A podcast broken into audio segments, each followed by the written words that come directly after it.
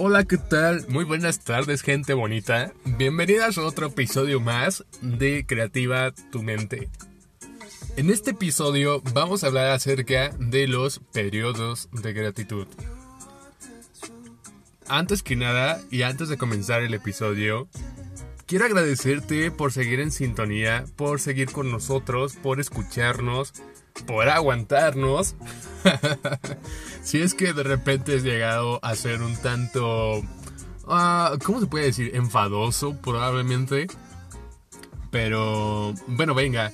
Son cuestiones que me encanta. Me encanta compartirte la forma de mi pensar, la forma en cómo me ha dado la curiosidad de ir estando investigando temas un tanto psicológicos que no son mi tema de expertise, pero los investigo, trato de investigar un poco el tema a profundidad y me encanta compartírtelo y qué gusto me da, no sabes, que sigas escuchándonos, que estés aquí al tanto de pues de tomar nota, de tomar estas pequeñas notas que en lo personal yo sigo en el día a día y qué mejor que más personas vayan tomando esas notas y les sean útiles en su día a día. Bueno, tema del día de hoy, periodos de gratitud. ¿Qué son estos periodos de gratitud? ¿A qué te puedes referir con un periodo de gratitud? En este, en este podcast, en este episodio de, de este día, vamos a tratar de dejar un tanto las cuestiones psicológicas y te quiero brindar mi punto de vista o mi punto de, pues, de una perspectiva que tengo en relación a lo que son los periodos de gratitud.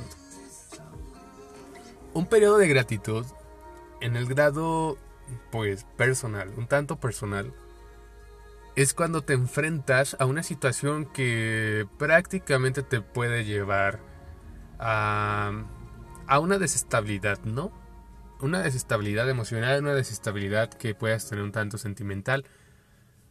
Mm, puede ser un tanto física, pero eso depende más bien de tu persona, de cómo llegas a ver todo. Bueno, te puedes dar cuenta que donde grabo, un breve paréntesis, es un poco complicado porque pasan muchas motos. Así que muchísimas gracias por tu comprensión, de verdad te lo agradezco mucho. Esos periodos de gratitud se refiere o me refiero a, a ellos como una parte de aceptar, de tener esa fuerza para que tu cuerpo, tu mente, no, no sean tan frágiles como normalmente en las otras personas se puede suscitar. Un periodo de gratitud es aceptar, aceptar las situaciones, aceptar las condiciones, aceptar las fluctuaciones de la vida que de repente hace de las suyas sin un plan y que sale de manera inoportuna. Entonces, debes de ser bastante mm, grato. Debes de, de agradecer ante todo todo lo que ha pasado, tanto lo bueno como lo malo. Porque agradecer a lo malo. Y es a lo mejor un punto que la mayor parte de las personas a veces no logran comprender. Pero siento yo que agradecer por lo malo te da muchísima más experiencia que tener vivencias que son positivas. Porque aprendes, aprendes qué es lo que no te gusta, aprendes qué es lo que tienes que mejorar en ti y cuáles son esas pequeñas pautas que te dan de crecimiento propio para poder seguir adelante. Y agradecer por ello, o sea, como que no se lo espera nadie, ¿no? Que agradezcas por lo bueno y lo malo, creo que nadie lo hace. Es una parte tanto de ser un tanto empático o ser de una forma indulgente no encuentro otra palabra para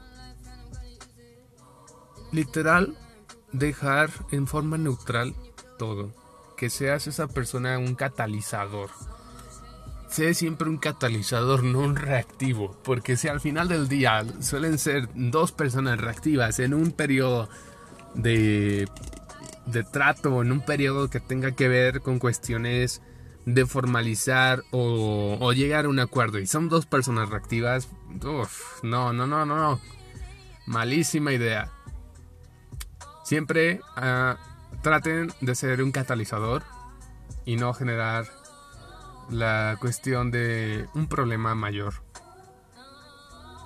Recuerden, somos más, somos más conscientes, somos más empáticos con las demás personas.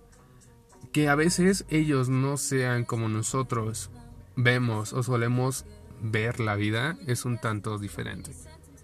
Pero de ahí nace la pauta para los periodos de gratitud, que no, solo, no se suelen ver como una forma normal cuando siempre esperan que sea de otra forma. Entonces, ve la postura de ser siempre agradecido con todo, tanto por lo bueno, tanto por lo malo, y más por lo malo. Da una vista en introspección, ¿qué es eso malo? ¿Cómo te afecta a ti eso supuestamente malo? Y toma nota en relación a ello. ¿Qué son esos factores y cómo vas a estarlos trabajando tú como persona? Que son cuestiones que a ti te abruman, Ve tomando nota de ello y probablemente en alguna ocasión, si lo ves necesario, acude realmente a terapia. No lo dejes a la desidia. Mucha gente dice, no, es que si voy a terapia me van a decir que estoy loco, que no sé, que voy a terminar en psiquiátrico, voy a terminar amarrado con unas camisa de fuerza al final del día. No, señores, no terminan en una en un psiquiátrico ni con nada de eso, a menos de que tengan muchísimos problemas, que creo que sería muy obvio. Al contrario, creo que les serviría para encontrar la raíz del asunto.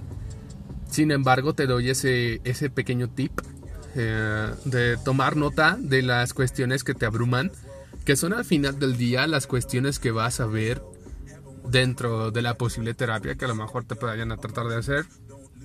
Y toma nota de determinados puntos o determinados días o fechas que pudieron a lo mejor marcar ese cambio de actitud o ese cambio de sentimiento de que te antes no te abrumaba y ahora ya te abruma.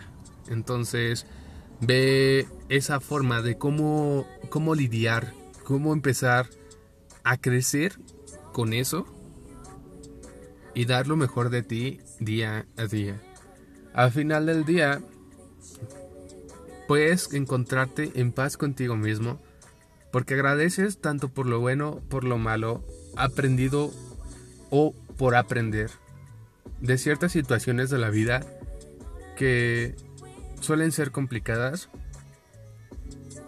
Pero quiero decirte, quiero comentarte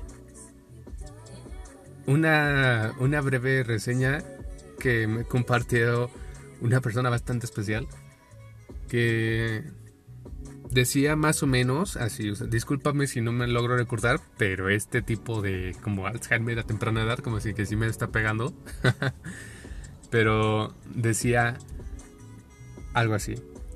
Recuerda que esto va a pasar. Y lo que es ahora también va a pasar. Todo lo que estamos viviendo, ya sea bueno o malo, va a pasar. Dándonos la apertura de que lo bueno, tanto lo bueno y lo malo, tienen sus periodos de término. Y que nada dura y nada es prácticamente para siempre tenemos que tener esa postura abierta a, las cuestiones de la temporalidad y siempre mantenernos fuertes. Hasta aquí este pequeño podcast que es una breve reflexión. Creo que es la, el primer podcast de reflexión que te hago en este transcurso de podcast que estamos subiendo. Dime qué te, qué te parece, si deseas que te siga compartiendo temas así, que te siga comentando, que te siga compartiendo eh, mi forma de, pues, de ver un tanto la vida. Déjalo en los comentarios de Anchor. Si, si las personas que quieren contactarnos, estamos en Anchor. Y pues ahí con gusto te vamos a, responder. Y qué, qué mejor que recibir una nota de audio para poderla poner dentro del mismo podcast. Y venga, tratemos un tema que te gustaría que viéramos desde nuestro punto de vista, desde nuestra perspectiva, para poder dar ciertas opiniones y que tomes nota de algunos tips que a lo mejor nosotros hemos pasado o que alguna otra persona también esté ha pasado. Más adelante estaremos este, integrando más personas dentro del podcast. Ya con el tiempo te los presentaré. Pero sí quiero que, que seamos bastante gratos. Que quede muy claro. Hay que agradecer por todo, tanto por lo bueno y por lo malo. Que tengas un muy bonito fin de semana. Recuerda agradecer por todo lo que tienes, por lo que tienes ahora, por lo que no tienes también. Y no te abrumes por lo que no tienes.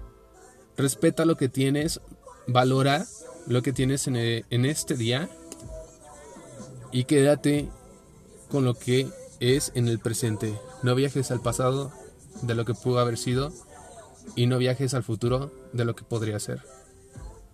Te mando un abrazo enorme, cuídate mucho y recuerda, esto fue Creativa Tu Mente. Hasta la próxima.